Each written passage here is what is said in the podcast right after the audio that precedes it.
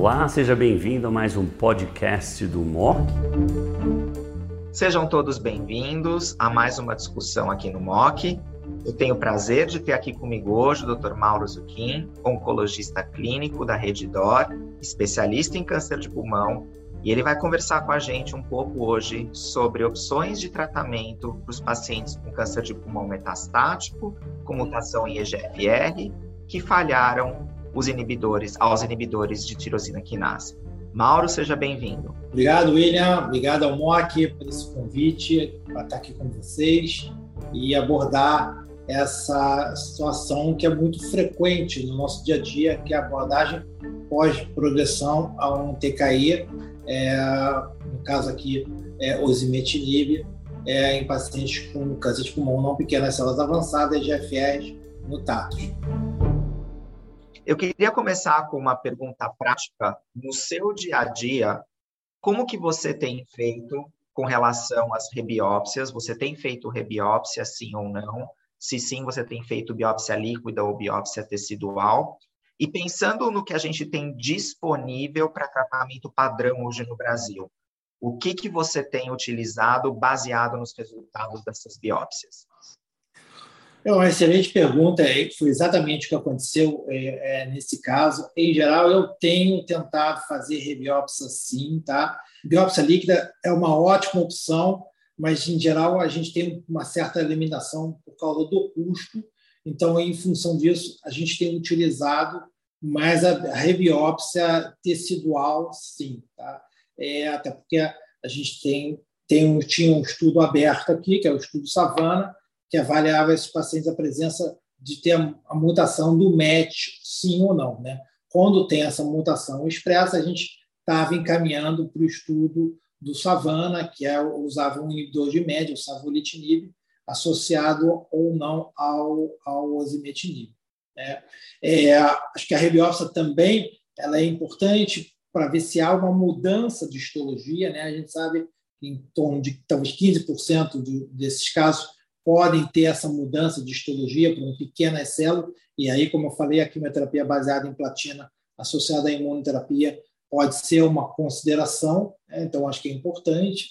É, e quando você não tem nenhuma dessas opções, né, que é o que acontece na grande maioria dos casos, né, diga-se passagem, é, é, a gente tem utilizado quimioterapia baseada em platina, no caso, em geral, uma combinação de PMTX7 mais carboplatina, é, associada é, a um inibidor de angiogênese e muitas vezes associada à imunoterapia. Né? Lembrando que no estudo é, do Impal, eles utilizaram uma combinação com carboplatina e taxol, mais imunoterapia mais abaixo, mas eu acho que é uma questão de, de você utilizar a melhor quimioterapia para esse tipo histológico. Então, essa tem sido a minha consideração. E Mauro, no contexto que você vai fazer a químio e a imunoterapia, que pelo que você comentou, a gente não tem outra opção padrão disponível, se a gente não tiver um estudo clínico, basicamente a gente vai ter que fazer uma, uma opção entre quimioterapia e químio e imunoterapia. Uh, o uso do antiangiogênico para esses pacientes com mutação de EGFR, você considera que é extremamente necessário? Como que você enxerga os dados? Ou a gente poderia fazer um esquema com carboplatina, pemetrexed, pembrolizumab, que a gente está bastante acostumado, ou outro esquema qualquer de quimioimunoterapia que não contenha o antiangiogênico? Bom, excelente pergunta, mas é, é exatamente, eu, eu, pensaria ao contrário. Eu acho que é, a dúvida que eu tenho é se a imunoterapia é necessária sem o antiangiogênico, entendeu? Eu acho que o antiangiogênico acho que é o, é o backbone dessa combinação, né? Como eu mostrei nessas avaliações, nesses estudos pré-clínicos, né? É, então, eu, eu, sempre considero o antiangiogênico é, e, às vezes, tenho dúvida se eu preciso da imunoterapia, mas como estudo, como a combinação das quatro drogas foi estudada nesse, desse modelo, em geral, sempre que eu posso, eu tenho utilizado as quatro combinações. Quando eu não utilizo a imunoterapia, aí eu, eu opto em fazer uma combinação baseada em platina mais o antiangiogênico. Legal, Mauro. E a gente sabe que combinar um TKI uh, anti-EGFR com imunoterapia não tem sido uma boa estratégia, essa é uma estratégia Isso. que a gente praticamente não faz. Uh, alguma consideração especial, algum cuidado especial quando você faz primeiro o tratamento com TKI e depois você vai mudar para um tratamento baseado em quimioimunoterapia, como no caso que você mostrou, e eu te faço a mesma pergunta na situação ao contrário.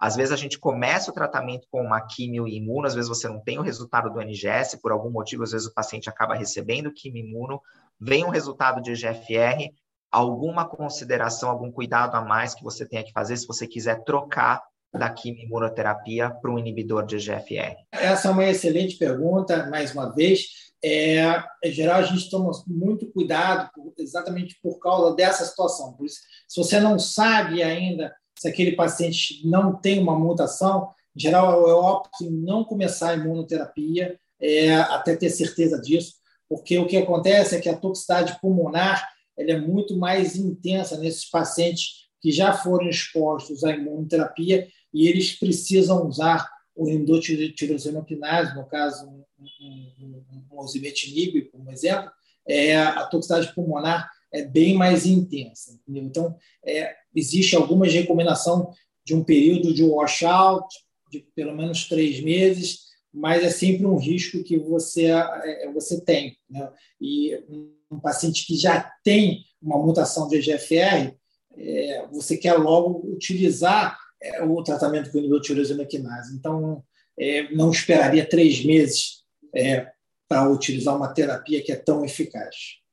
E a situação contrária, que é a situação que você apresentou, o paciente vem usando TKI, aí ele progride, você quer usar quimio-imuno. Algum receio adicional, alguma consideração adicional, você fica mais tranquilo nessa situação? É interessante, essa pergunta que também é que eu me faço, mas no estudo, por exemplo, do Impala 150, que tiveram é, esses pacientes que utilizaram inibidor de tirosina quinase e acabaram sendo, utilizando em combinação de imunoterapia com químio, é, a gente não viu essa toxicidade mais intensa. Não sei se por, pelo, pelo fato de estar utilizando um, um anti-VGF associado, é, mas eu, eu, no estudo especificamente não teve essa toxicidade pulmonar mais intensa, então eu, eu ficaria tranquilo. Eu nunca tive é, problemas quando eu faço essa combinação em pacientes que já utilizaram um inibidor de, de terceira geração, como foi o caso dessa paciente que eu apresentei para vocês, que a gente acabou utilizando né, é, a combinação e ela acabou indo super bem, sem muitos é, efeitos colaterais. É, eu acho que também, como a meia-vida dos inibidores de tirosinoquinase é relativamente curta, quer dizer, uma, hora, uma vez que você para e espera aprovar o seu tratamento, etc., esse inibidor já, já deu washout. Já deu washout você já pode fazer a quimio-imuno, né? O contrário que eu acho que talvez seja problemático, porque isso. a hora que você dá a dose da imuno, isso fica circulando um tempão, e se você logo em seguida entrar com TKI, né, aí você praticamente está fazendo um tratamento concomitante, né? Isso. Muito bom, Mauro. Excelente apresentação. Muito obrigado pela discussão. Agradeço a sua presença e espero te ver novamente em uma nova oportunidade. Obrigado, William. Obrigado pelo convite.